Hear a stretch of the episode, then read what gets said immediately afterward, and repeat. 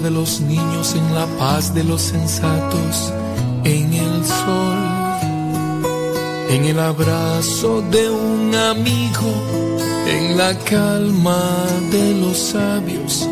Y te descubro en lo sencillo, te mueves en el amor. Siempre te estoy buscando, Señor.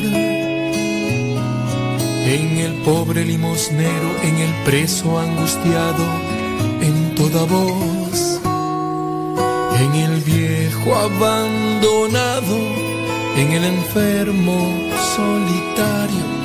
Y te encuentro en lo ordinario. Estas pláticas para matrimonios las damos todos los jueves a las 9 de la noche, hora del centro de México, vía Zoom. Si ustedes se quieren integrar a estas pláticas que damos para matrimonios a través del video y ahí a través de la plataforma Zoom, mándenos un mensaje al WhatsApp de México. El número es 56 27 03 0146. O también nos pueden mandar un mensaje a través de las redes sociales, en Facebook, en Twitter. Y ya les mandamos el link para que se unan al grupo de matrimonios y ya después los jueves les mandamos también la liga para que se puedan unir a las pláticas de los jueves para matrimonios a las 9 de la noche hora del centro de México.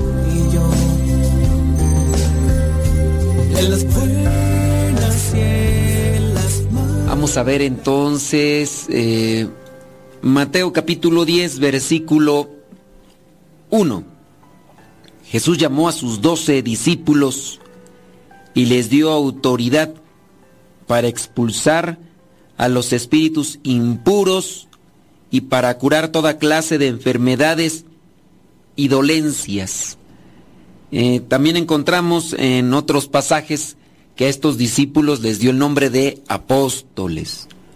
Les dio autoridad para expulsar espíritus impuros.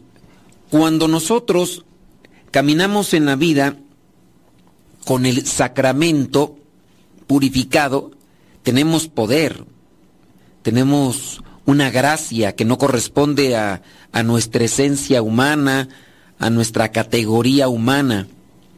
Eh, hablando, por ejemplo, de, del sacramento que Dios eh, me regaló. Eh, a lo mejor a veces decimos indignos, siervos, indignos, pero a su vez somos dignos. el Señor nos llama y nos prepara.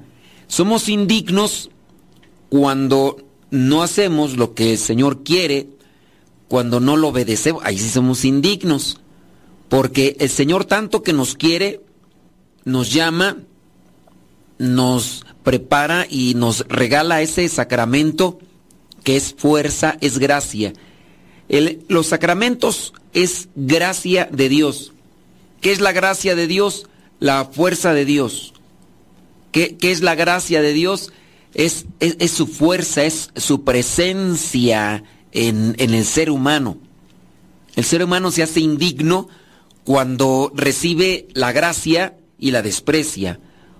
Cuando recibe la gracia y no la valora. Ahí es cuando nos hacemos indignos.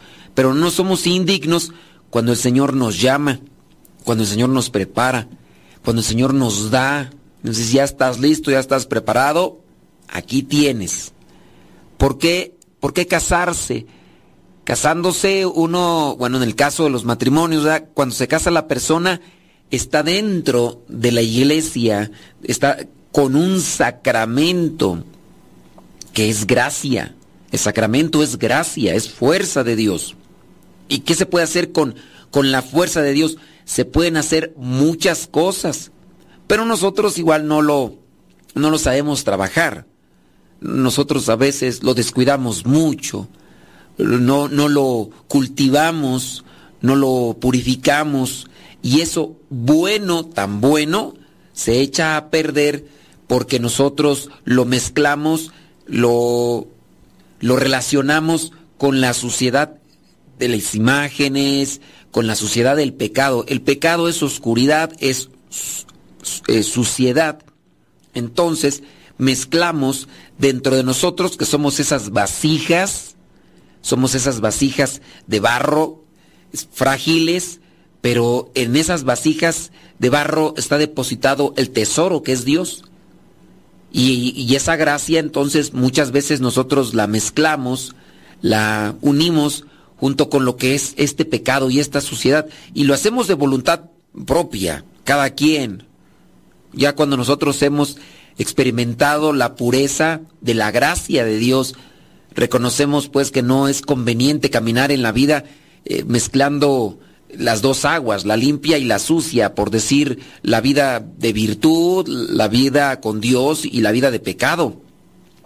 Quien hace ese tipo de mezclas eh, trae una confusión en su mente, eh, no ha logrado realmente distinguir y a su vez, pues no hay una no tiene, una, claridad de pensamiento, claridad de ideas. Veamos lo que sucede, por ejemplo, con algunas personas. Podemos nosotros caminar en la vida siendo algo sucios, demasiado sucios, demasiado sucios. Y puede ser que incluso lo que llevamos a nuestro organismo, como bacteria, como suciedad, lo estemos haciendo de manera cotidiana. Yo no sé, ustedes eh, a veces eh, se presentan en las redes sociales videos de personas que preparan los alimentos de manera muy sucia, muy antihigiénica. Y hay veces que nosotros consumimos esos alimentos, no les hacemos el fuchi porque no vemos cómo se preparan, pero cuando vemos cómo los preparan, entonces ahí sí ya viene un cierto tipo de rechazo.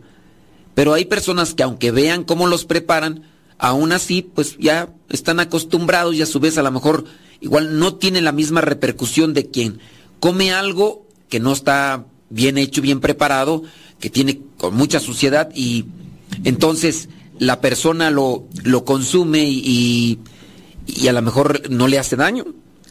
Eh, hay estos videos, digo, no, creo que todos los de la India sean así, pero se ve que eh, en cuestiones de arte culinario en la India están, eh, o sea, es un banco de gérmenes, de virus, de bacterias, utilizando agua que, que está ahí en, a la intemperie, donde las vacas, las ratas, eh, las moscas, todo se mezcla, eh, preparan alimentos con los pies descalzos y cuando uno ve esos videos y que ahí está, es comida de la calle y la gente está consumiendo y hasta saboreando esos platillos donde eh, utilizan el agua con la que lavan o la, con la que medio limpian los recipientes donde antes le sirvieron a otro y, o el aceite requemado y requemado y, y, bueno, eh, personas que están acostumbradas a, a, comer eso, yo creo que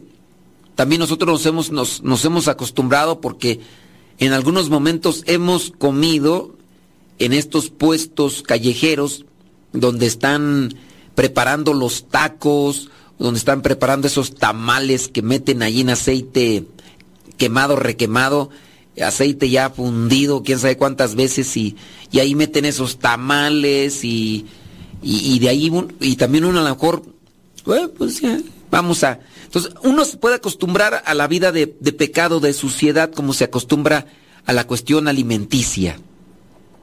Y si no estamos acostumbrados, el día que nos toca probar de esos alimentos, nos da una infección.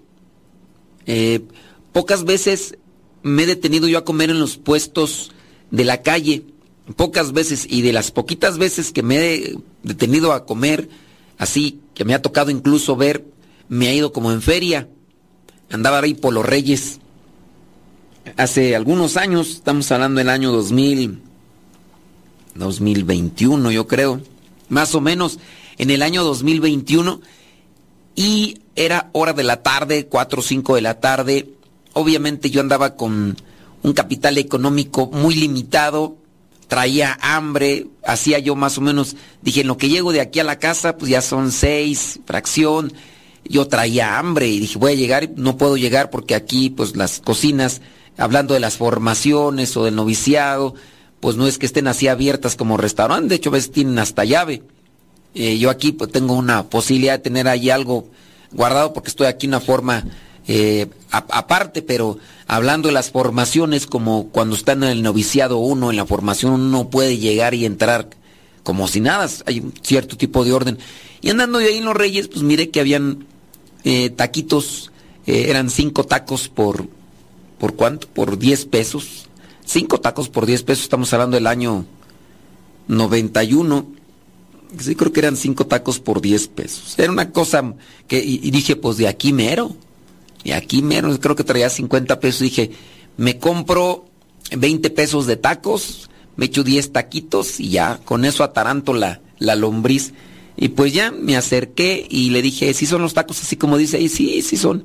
Eh, pues eran tacos del tamaño de, de una, una naranja, unas tortillitas demasiado pequeñas. Y el señor, el comal, le echó agua y empezó a tallarlo. En el momento ahí cuando estaba yo presente. Entonces talló el comal y ahí mismo se regaron a un lado en el comal las cosas que había limpiado del comal. Y encima de eso echó las tortillas. Cuando yo miré que estaba echando encima de lo que había tallado del comal, del cochambre, de lo negro del comal, cuando yo miré, eh, yo me dieron ganas de levantarme y decir, no, así no quiero los tacos. Pero yo también por dentro dije, no puedo hacer esto porque sería de mi parte una forma de ser maleducado y no, no me voy a levantar. Pero a la vez yo ya estaba mirando cómo levantaba las tortillas y encima de todo eso dije, híjole, me levanto, no me levanto, me levanto, no me levanto. No me levanté porque yo consideré que podría yo ser como maleducado si me levantaba y dejaba ahí al señor que ya había puesto las tortillas. Y al final pues ya me comí los tacos, tacos también ahí, quién sabe de la carne, de quién sabe cuántas veces ahí, de sobrantes y quién sabe qué. La cosa es que Me comí los tacos, llegué a la casa, apenas llegué y empezó el retorcijón y fue prácticamente una semana con un dolor intenso, este, con una diarrea cuata, de esa de diarrea, de esa que parece, y también vómito, por eso digo que diarrea cuata, cuata, porque, híjole. Y eh, eran los dolores, los retorcijones, tuvieron que comprar mi inyección. Es una infección, porque, pues sí, yo sé que hay hermanos que están ya acostumbrados y que a lo mejor esos taquitos, no hombre, hasta, yo pienso que hasta se hubieran agarrado la grasita esa que quitaron del comal y hasta se la avientan directamente y, y no les hace nada porque ya, ya tienen el estómago acostumbrado, pero pues uno que a veces no está mucho en esos ambientes, pues no. Y eso fue una de varias. Hay veces que nos toca. Regreso al punto de estar acostumbrados a, a esta cuestión del, del pecado hay que tener mucho cuidado. Cuando nos acostumbramos ya al pecado, eh, uno ya no ve distinción. Cuando uno también se acostumbra a comer este tipo de comidas eh, retacadas, de bacterias, eh, uno puede decir, ah, es que tú eres, eh, me pueden juzgar y me pueden decir, ah, es que tú eres muy delicado. Ahora resulta que eres presa, ¿no? Ahora resulta que muy delicado, tiene un estomaguito muy, ah, yo hubiera comido esto y hasta las grasitas y, sí, cuando ya se acostumbra uno a ese tipo de comidas, crea uno anticuerpos y a lo mejor hasta tiene un sistema inmunológico demasiado fuerte y las bacterias no, no le hacen nada. Y a lo mejor igual también con las personas que se acostumbran al pecado. No ven una distinción, no ven una separación. Pero, volviendo al asunto, el estar con Dios, el estar en la gracia de Dios, eso nos da a nosotros fortaleza para caminar en esta vida, para enfrentar las contrariedades, dificultades, los contratiempos, las situaciones que nos desestabilizan. Esa gracia nos fortalece. Dice aquí que Jesús llamó entonces a estos doce discípulos y les dio autoridad para expulsar espíritus impuros. Si Jesús no da esa autoridad, ellos no lo pueden hacer. Ellos no pueden expulsar espíritus impuros. Recordemos el pasaje en los Hechos de los Apóstoles, donde narra que unos judíos andaban expulsando demonios en nombre de Jesús. Jesús no les había dado la autoridad, pero ellos decían que en el nombre de Jesús se expulsaban demonios y hay un diálogo entre, entre los demonios y aquellos judíos. Y dicen, ¿y ustedes qué? A ustedes no los conozco. Sí conozco a Jesús, sí conozco a los apóstoles, pero ustedes, aunque están expulsando demonios en el nombre de Jesús, yo no los conozco. Y dicen que los demonios, dice el pasaje, a ver si, si quieren, si tienen esa curiosidad podemos buscarlo, ¿verdad? En ese pasaje habla que, a ver si alguien que no tiene nada que hacer, póngase allá buscarlo en vez de que esté jeteando. Este, ese pasaje narra que los demonios les dieron una revolcada a esos judíos que hasta encuerados se fueron. Y ahí lo dice la, la, palabra de Dios. Por eso, en vez de que estén ahí jeteando, busquen ese pasaje en los Hechos de los Apóstoles y ahorita ahí lo, lo ponen, ahí para que los curiosos, ya. Regresando al punto, cuando estamos bien con Dios, Dios nos otorga esa autoridad. Esa es su gracia. Yo, yo estoy bien con Dios, me, me confieso, saco mi pecado, eh, lo confieso y Dios me perdona en el perdón me limpia y al mismo tiempo me devuelve su gracia. Cuando yo peco, esa gracia se ensucia y se aparta de mí. Es como, como un vaso, está lleno de agua limpia y el pecado es el agua sucia y que saca el agua limpia o se mezcla con ella y, se diluye y sigue entrando el agua sucia y el agua sucia. Y entonces, ¿qué va a pasar con el agua limpia? El agua limpia no se va a quedar en un rinconcito de, ay, me quedo en el fondo de, del vaso, aquí me quedo, no. Si está entrando el agua sucia, está entrando el agua sucia, va a ir expulsando y va sacando el agua limpia. Así es el pecado en nuestras vidas. Por eso no es conveniente que nosotros dejemos pasar mucho tiempo con nuestros pecados, porque se van acumulando y al, irse acumulando, pues se van mezclando y, se van mezclando con, con, las cosas y ya después no distinguimos y nos acostumbramos a ello. Eh, pues, pues acabo no están tan fuertes mis pecados, acabo no están tan malos, ¿no? Y, y se acostumbra uno. Entonces, el pecado es esa como esa agua sucia que va entrando a nuestro interior y, va sacando la gracia.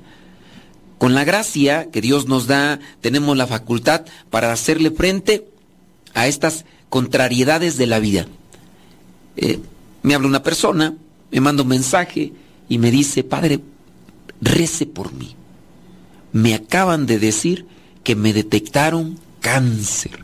Me habla la mamá enseguida la mamá de esta persona, padre, yo sé que usted está muy ocupado, yo sé que usted tiene muchas cosas que hacer y otras veces le he pedido oración, pero hoy de verdad, hoy nos han dado una noticia que nos desajusta, que, que nos desacomoda y, la verdad, les voy a leer el mensaje nomás para que... Esta señora tiene fe, esta señora tiene fe y entonces lo, lo que presenta ahí como una, una opción de fe dice, mira, Dice, padre, eh, la semana pasada eh, le dieron la noticia que ya tiene más de un mes. Y, pues bueno, ella, em, yo vengo diciéndole a ella que le pidiera ayuda a usted con la oración. Pero yo sé que no es fácil para ella, porque hay momentos que yo miro que es difícil para ellos, los que tienen este cáncer ya detectado, es difícil aceptar dice, aceptar para que con, pues hay que ponernos de rodillas delante de Dios y pedirle, pedirle con humildad. Dice, así que yo le encargo ahí, dice, su oración para que, pues, todo lo vayamos poniendo en manos de Dios. Mm, dice, le pido mucha oración, dice, está pasando por esa situación difícil de salud, pero mi fe está puesta como siempre en Dios, Todopoderoso, y en la oración, gracias, eh, padre, y pues bueno, ahí le encargo para que nos eche la mano usted. Eh, cuando uno está bien con Dios, uno puede prepararse para esos momentos que son y es, no se pueden cambiar.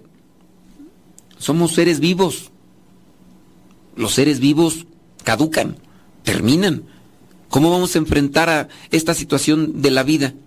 Pues la vamos a enfrentar con la gracia de Dios con la gracia de Dios. Cuando no tenemos la gracia de Dios, viene la desesperación, viene la negación, viene el reproche, viene el enojo, el enfado, y con todo esto, pues hay una alteración también en nuestro organismo que nos hace pasar eh, todavía la situación más agónica y difícil. Más agónica y difícil.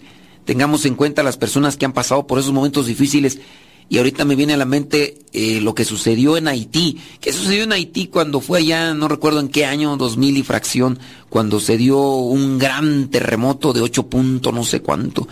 Y pues sí, y luego además Haití, un país eh, eh, que sumergido en la pobreza, encontraron a una anciana en las ruinas de, de la sacristía de, de una catedral.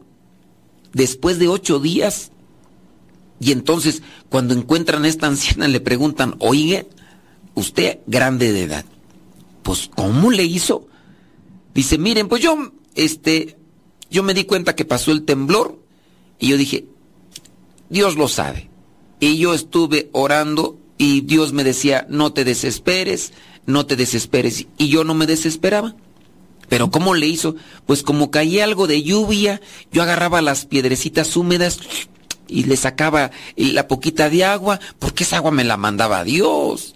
Y yo sabía que todo estaba en manos de Dios. El que esa persona se mantuviera tranquila, con eh, serenidad, con esperanza, hizo que también su organismo se mantuviera equilibrado y que no gastara las energías como a veces puede suceder cuando nos viene el nerviosismo, el miedo, el pánico, la desesperación. E, el organismo se desgasta. Y entonces esa persona, esa señora, pudo mantenerse así mucho tiempo. Entonces, algo que, aconteció en una situación de estas, pues hizo que esta anciana se mantuviera en vida. durante ese tiempo que estaba ahí para poder ver la luz y al final salir tranquilita y decir, eh, yo tenía esperanza en Dios. Eso es, es prepararse. Quizá a lo mejor muchos podríamos decir, ah, yo, yo quiero que, me, que Dios me quite la enfermedad. Pues hay enfermedades que son para dar gloria a Dios. Hay enfermedades que nos ayudan para purificarnos. Y eso también hay que entenderlo. Aunque nos hace falta, sí, una luz espiritual para entender ese tipo de problemas. Pero en la medida en que estemos más conectados con la gracia, podríamos entender más este tipo de calamidades o de situaciones difíciles. Si no hay gracia de Dios, no se van a entender las situaciones angustiantes de la vida. Por eso importante, entonces voy a purificarme yo, voy a estar bien con Dios para que su gracia tenga siempre esos efectos de esperanza, de tranquilidad, de luz, de fe en mi vida. Entonces, se podía, podían expulsar espíritus impuros para curar toda clase de enfermedades y dolencias. Vamos a ver si los que, mira, ya los que estaban durmiendo ya se pusieron allá a investigar y es Hechos de los Apóstoles, capítulo 19, versículos del 14 al 16, ahí para los curiosos que estaban buscando el pasaje este de cuando los judíos estos andaban expulsando los demonios. Hechos 19, 14 al 16. Y ahí los demonios les dieron una buena sacudida y hasta en Cuerámaro se fueron. Bueno, a ustedes no hay necesidad que les den una para que se vayan así. Este, para curar entonces toda clase de enfermedades y dolencias. Y después dice los nombres de los apóstoles. La importancia del nombre. Aquí la importancia del nombre, Dios nos llama por nuestro nombre, Dios nos identifica. Y ya ahí va dando a conocer quiénes son estos apóstoles e incluso aquel que traicionó a Jesús, que es Judas Iscariote. Después vienen las instrucciones. A nosotros nos van a servir las instrucciones si estamos bien con Dios si no estamos bien con Dios, las instrucciones poco nos ayudan. Y aquí yo voy a traer a colación nuestra situación. Yo puedo tener instrucción o conocimiento, pero si no estoy bien con Dios, de poco, poco me sirve. Y aquí es, estoy en pecado, no estoy bien con Dios, pero tengo conocimiento, bueno, ¿y de qué te sirve?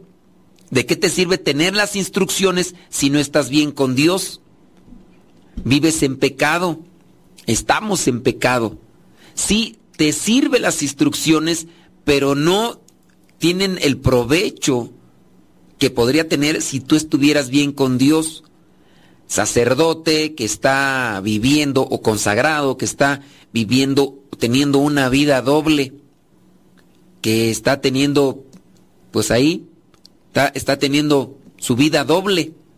Sí, a lo mejor tiene el conocimiento, tiene lo que vendría a ser las estructuras y todo, y a lo mejor ayuda, a lo mejor orienta, eh, a lo mejor hace que otras personas se salven, pero él vive, vive dentro del camino que lleva a la perdición, no porque nosotros condenemos, sino tú vas en el camino de la perdición, te vas a perder. No es que nosotros condenemos a esta persona, ya está condenada a la perdición, no. Pero si uno se mantiene en el camino del pecado, uno va a la perdición. Si el sacerdote, que tiene conocimiento, instrucción, está dentro de una situación con vida doble, entonces esa persona está encaminándose a la perdición. Sí, Dios es muy misericordioso, pero no abandona el camino que le lleva a la perdición. Dios te quiere salvar, pero tú no te quieres salir del camino. Tienes la instrucción de qué te sirve. Así también a veces dentro de los grupos parroquiales, de los grupos que están en la iglesia, está el coordinador, está el que da el tema. Pues sí tienen los tiene las, las instrucciones, tiene el conocimiento, pero tiene una vida doble. No está viviendo las cosas vive solamente eh, en cuestiones de esquema y demás.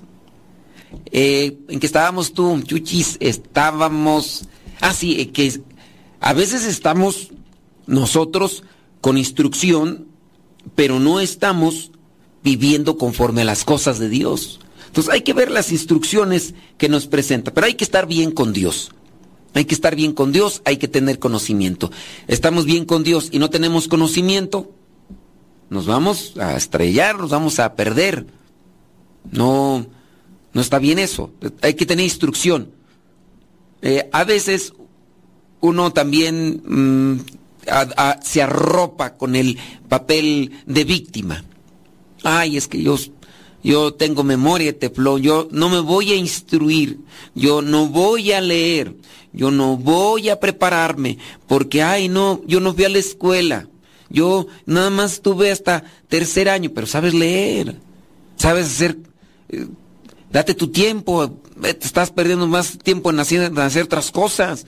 ¿Cuánto tiempo te la pasas viendo videos ahí en el, en el celular, viendo páginas, eh, que nomás de ahí, de quizás hasta la familia, las fotos de los recuerdos y hay que prepararse, hay que tener, buscar las cosas, porque si no, nos vamos perdiendo.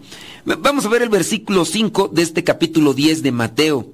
Dice que Jesús envió a estos doce con las siguientes instrucciones. No vayan a las regiones de los paganos, ni entren a los pueblos de Samaria.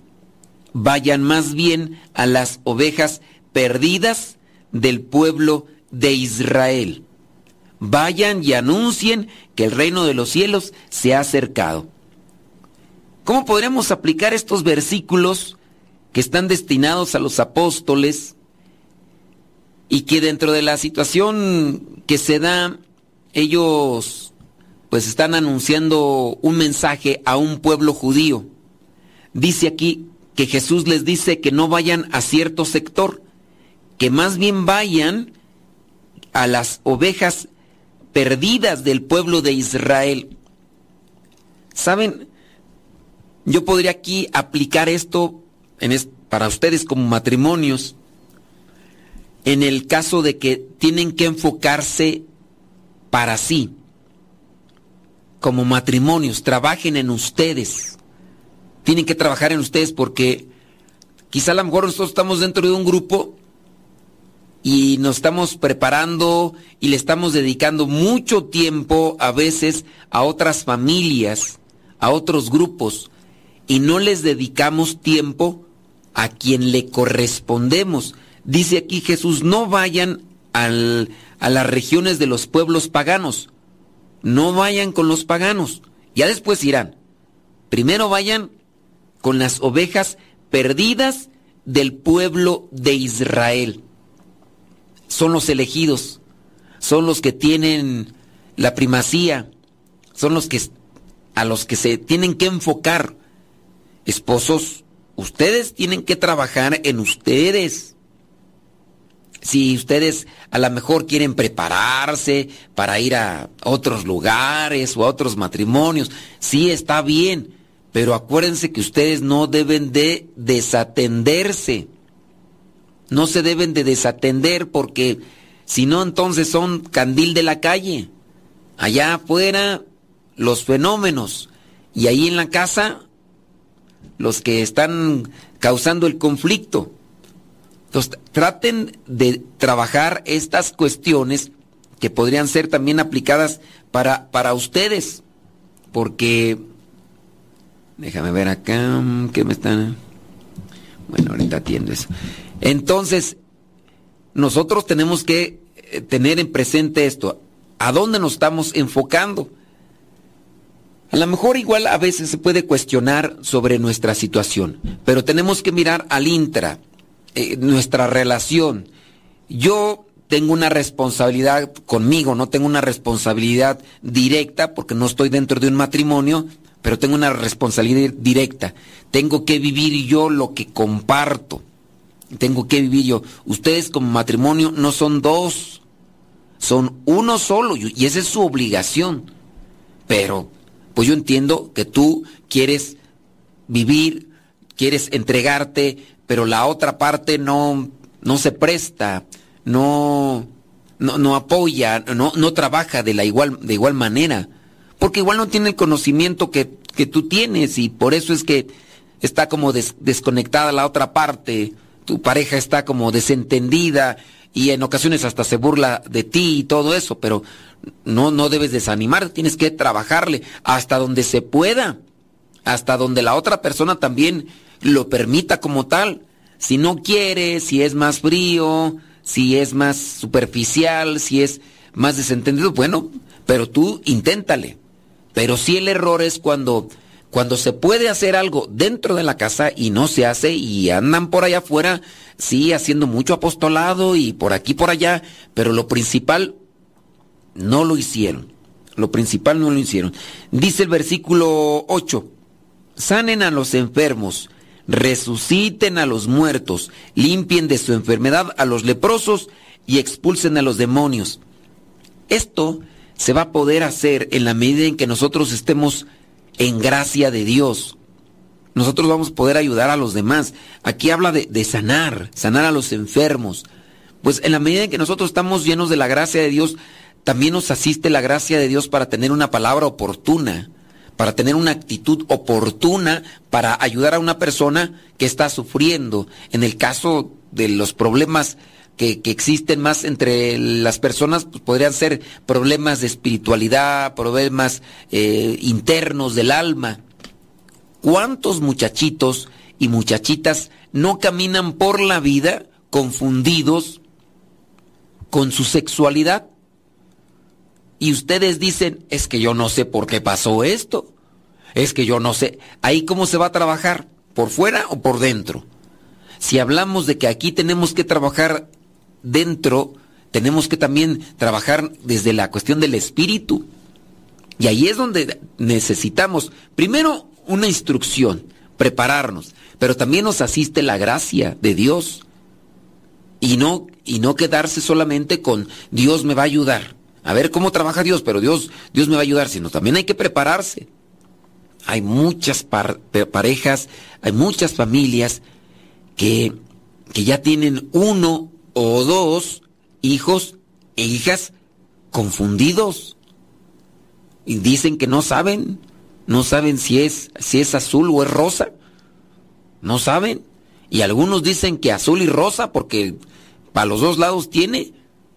¿Y, ahí cómo se le hace? ¿Y, cómo, se actúa? Y a veces viene, ¿qué, viene? La opresión, viene la represión, viene el castigo, viene el maltrato, viene el rechazo, el aislamiento, viene el, ofender, el, lastimar a esa persona que tiene un problema interno y que hay que sanar. Eso es una cuestión de adentro, son, son ideas, son sentimientos. El hombre como tal nos manejamos por ideas y por sentimientos.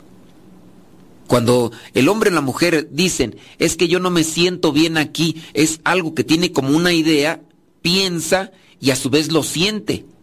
Pero a, lo mejor puede estar confundido ahí eh, una cuestión que ya experimentó y que a su vez con una cosa que vio, por eso caminan por la vida así como que, que, extraviados.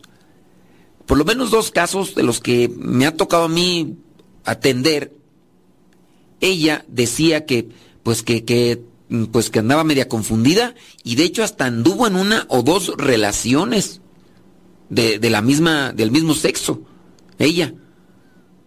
Y pues tratando de platicar en lo medida que se pudo. Ya después le perdí la pista, se cambió de casa y no sé qué más cosas por ahí hubo. Y entonces eh, había un problema de confusión. Ha pasado el tiempo, años, han pasado los años, y yo le pregunto a una persona que la conoce, le digo, oye, ¿qué pasó con fulanita de tal? Dice, no, pues por ahí anda, ya se casó, tiene sus hijos y camina dentro de una situación ordinaria y así otros casos por ahí que también igual en la, en la confusión. ¿Y ahí ¿qué, vamos a hacer? Pues vamos a tener que trabajar, vamos a tener que ayudar, pero a veces pues, los papás quieren que pues, psicólogos eh, sanen a sus hijos. Pero los psicólogos lo van a ver a sus hijos que una vez a la semana te van a cobrar una cantidad de dinero y tú quieres que el psicólogo cure a tu hijo este o a tu hija eh, con una hora a la semana y no puedes más porque te cobra. Cuando esto tendría que corresponderte a ti atenderlo tú que vives más tiempo con él. Pero ¿y cómo lo vas a ayudar si no tienes la asistencia de Dios porque la has rechazado porque no te has acercado a instruirte, no te has dejado llenar por Él, no te has dejado purificar por Él, eh, no has buscado la instrucción de la palabra, no has buscado también la instrucción sobre qué es lo que dice la iglesia en estos aspectos de, confusión sexual. Voy, voy que platique con el padre. Pues dame el muchachito, la muchachita, yo nomás voy a platicar con él una hora, dos horas, y tú lo vas a tener allá los otros, las otras horas y los otros siete días ahí. Tú me lo vas a traer aquí una hora, dos horas y yo voy a platicar con él y, ya, y te lo llevas y, y, ya quieres que yo lo arregle. Cuando a mí no me corresponde, tú ya lo vas a tener todo, toda la semana y todo el tiempo. Yo sé, va a la escuela y todo, pero ¿quién es el que lo va a asistir? Pues son ustedes. Pero si nosotros vivimos desconectados de Dios, desconectados de su gracia, o con una gracia contaminada, porque nos gusta más el pecado, nos gusta más el placer, nos gusta más cruzarnos de brazos, que los demás nos arreglen las cosas, incluso hasta Dios, cuando Dios mismo, en el caso que nos da su poder, nos da autoridad, nos da instrucciones, que hay que hacer caso de estas instrucciones, son para sanar a los enfermos Hace un tiempo me ha tocado estar allá en una, misión en Estados Unidos y, y que me toca experimentar, pues que me llevan a... La mayoría fueron muchachitas, pues sí por ahí un muchachito, pero por lo menos unos 10 que me atendió, haga una oración por ellos. Están en depresión. ¿Y por qué están en depresión estos muchachos? 14, 15 años, 16 años. ¿Por qué están en depresión? Y tú los miras y sí, las caras agachadas, la vista perdida. ¿Cómo le vamos a hacer para sanar a estos muchachos que viven sumergidos en esa situación? Que el, que el padre los arregle. Que el psicólogo los arregle una vez a la semana. Y lo estoy llevando al psicólogo. ¿Por qué no se cura? ¿Y tú? Pues tú eres su papá. Esa es tu obligación de ayudar a tus hijos. Y a lo mejor tú mismo, sin darte cuenta, porque no creo que lo hayas hecho con esa maldad, ¿verdad? A lo mejor tú mismo llevaste a que tu hijo o tu hija se confundiera y se perdiera en esa situación. Y hay gente que no, que no acepta y no reconoce. Pero hay algo que si se, si se cosecha maíz, se sembró maíz. Si se cosecha frijol, se sembró frijol. No hay de otra. Ay, es que yo no sé por qué. Yo, es que yo sembré frijol, pero coseché maíz. Mm. Pues eso tú piensas. No, tú tienes la seguridad, pues a, lo mejor a veces también hasta ser aferrados y necios no, no ayuda. Porque nos hace falta humildad también para reconocer que la regamos, que, que nos equivocamos. No, no, no, no, yo no me equivoqué. ¿Quién sabe? Porque, bueno, entonces, no, si no te equivocaste, eh, vamos, buscamos el culpable, ok, y buscando el culpable se sana. Aquí no es cuestión de buscar algún culpable, es cuestión de buscar la, solución. ¿Cómo vamos a sanar? Tenemos que estar llenos de Dios, de su gracia, y a su vez aceptar también la palabra e irse instruyendo con diferentes situaciones. Dice, sanen a los enfermos, resuciten a los muertos. Eh, sí, es un término quizá muy pesado, pero estos muchachitos y muchachitas que están sumergidos en la depresión, ¿No podríamos llamarle que están en cierto sentido muertos espiritualmente? ¿Cómo los vas a animar, levantar?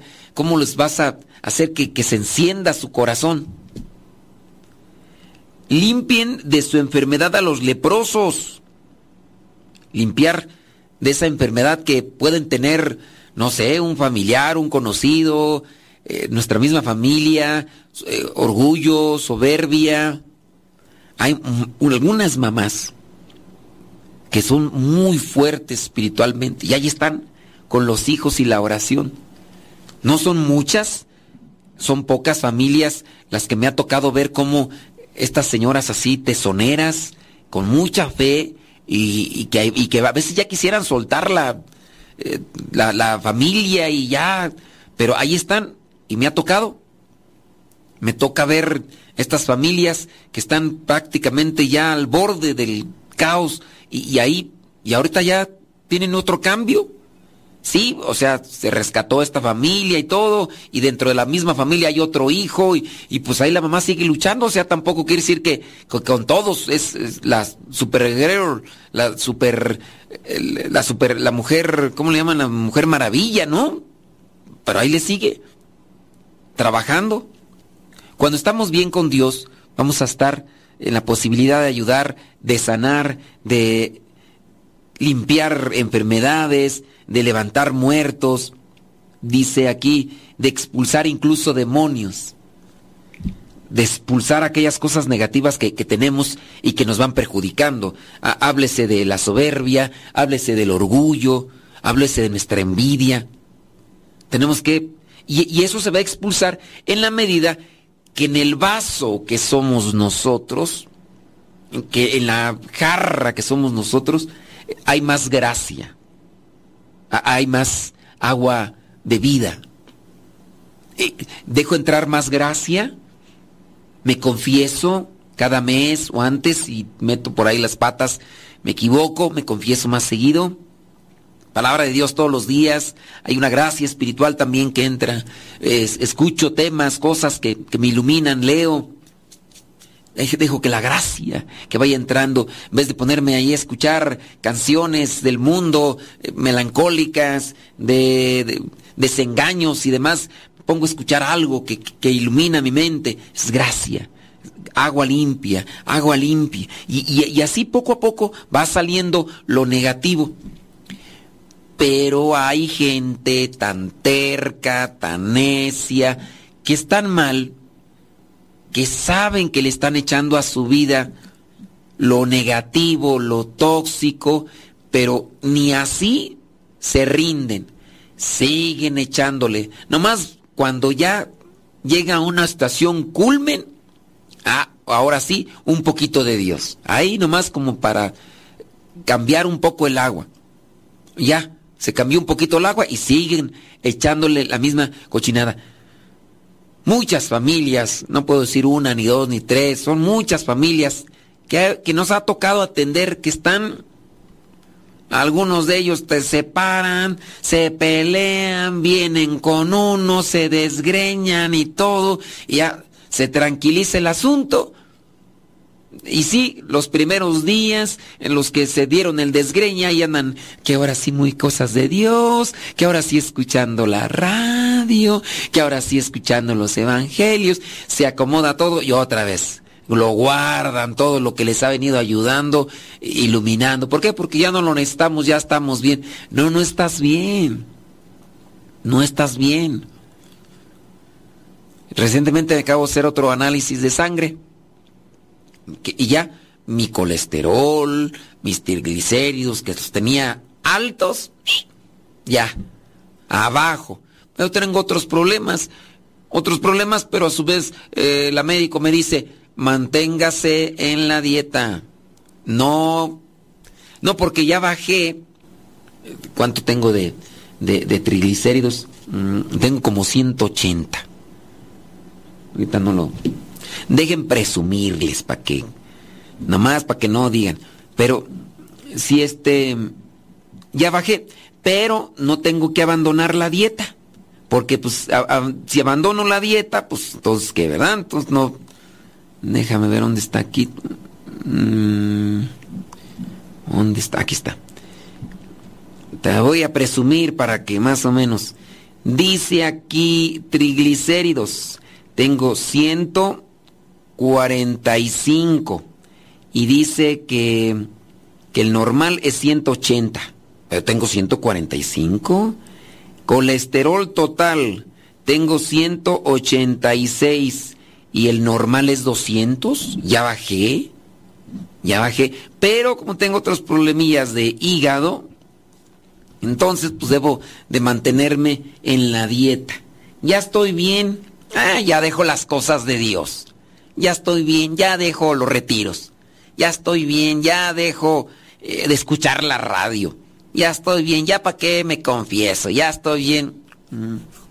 Cuidado, cuidado. Padrecito de los que estábamos en, el, en los ejercicios, le detectaron de triglicéridos 1400. 1400 de triglicéridos cuando lo normal son 180. Y el 1400. Otros tienen 700, otros tienen 500, 800. Y no me acuerdo del colesterol, pero también colesterol elevado. ¿A, dónde nos llevan esas cuestiones? Pues nos van a llevar a, a cerrarse las arterias.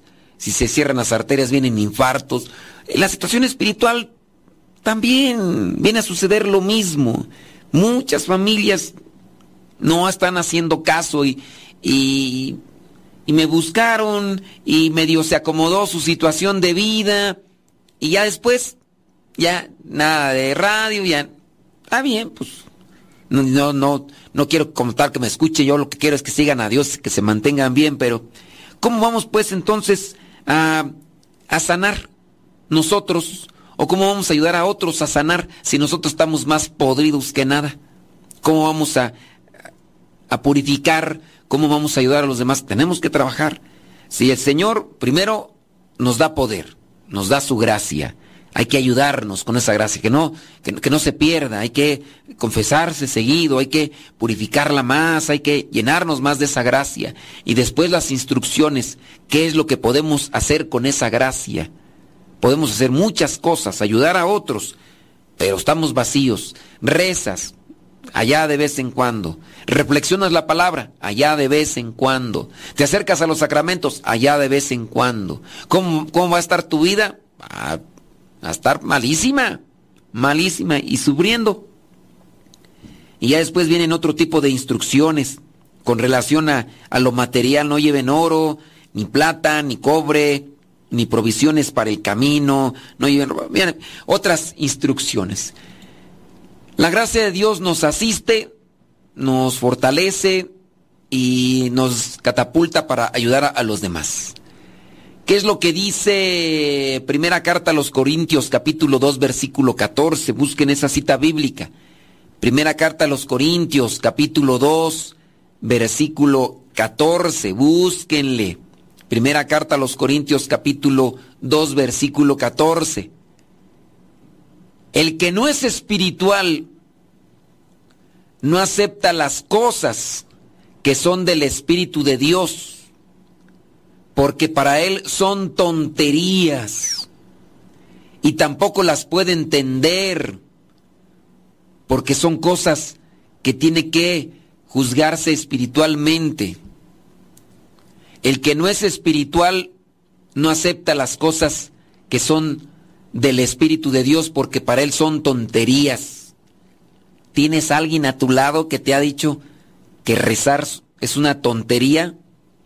¿Tienes alguien a tu lado que, que como pareja debería de ayudarte a estar más en las cosas de Dios, pero las tacha de tonterías? Los sacramentos, la palabra de Dios, la adoración a Jesús sacramentado. Sí, también tengamos en cuenta esa instrucción. No vayan a las regiones de los paganos, vayan más bien a las ovejas perdidas. Hay que estar ahí atentos en la casa. Cuidemos la gracia que Dios nos da en el sacramento, en el sacramento sacerdotal, en el sacramento del matrimonio, en el sacramento de la confesión, en el sacramento de la comunión. Dios nos da su gracia. Hay que resguardarla, hay que trabajarla y hay que potenciarla. Si somos más fuertes en Dios, vamos a poder ayudar a los demás. Si somos más fuertes en Dios, vamos a podernos levantar nosotros y ayudar a los demás, a los que quieran levantarse, a los que quieran eh, ayudarse. Si no quiere, ¿lo vas a obligar? No, no lo vas a obligar, no se puede. Pero sí hay que purificarnos nosotros. Que el Señor nos ayude para entender estas palabras, para entender qué es su gracia en nosotros y que podamos también entender las instrucciones que tenemos para seguir adelante trabajando, para seguir adelante haciendo cosas positivas, constructivas y para nuestra salvación. Estas pláticas para matrimonios las damos todos los jueves a las 9 de la noche, hora del centro de México, vía Zoom. Si ustedes se quieren integrar a estas pláticas que damos para matrimonios a través del video y ahí a través de la plataforma Zoom, mándenos un mensaje al WhatsApp de México. El número es 56 27 03 0146. O también nos pueden mandar un mensaje a través de las redes sociales, en Facebook, en Twitter. Y ya les mandamos el link para que se unan al grupo de matrimonios y ya después los jueves les mandamos también la liga para que se puedan unir a las pláticas de los jueves para matrimonios a las 9 de la noche hora del centro de México.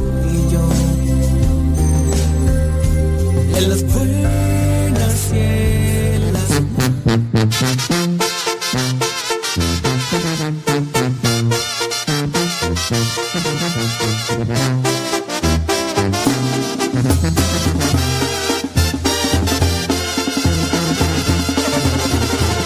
cumplió 50 años de sacerdote activo.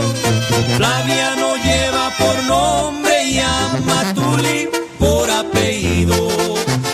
En la selva de Oaxaca, ahí comenzó su nido. Y de nido salieron ya diferentes pajaritos, como el padre Octavio y también el padre Robín y otros que se andan formando como cueto en Guatemala.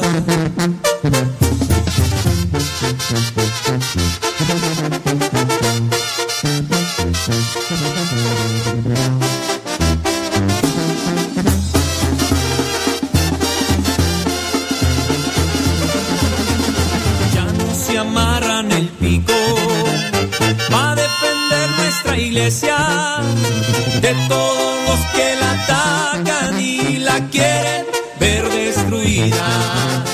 La iglesia que fundó Cristo está escrito en la Biblia.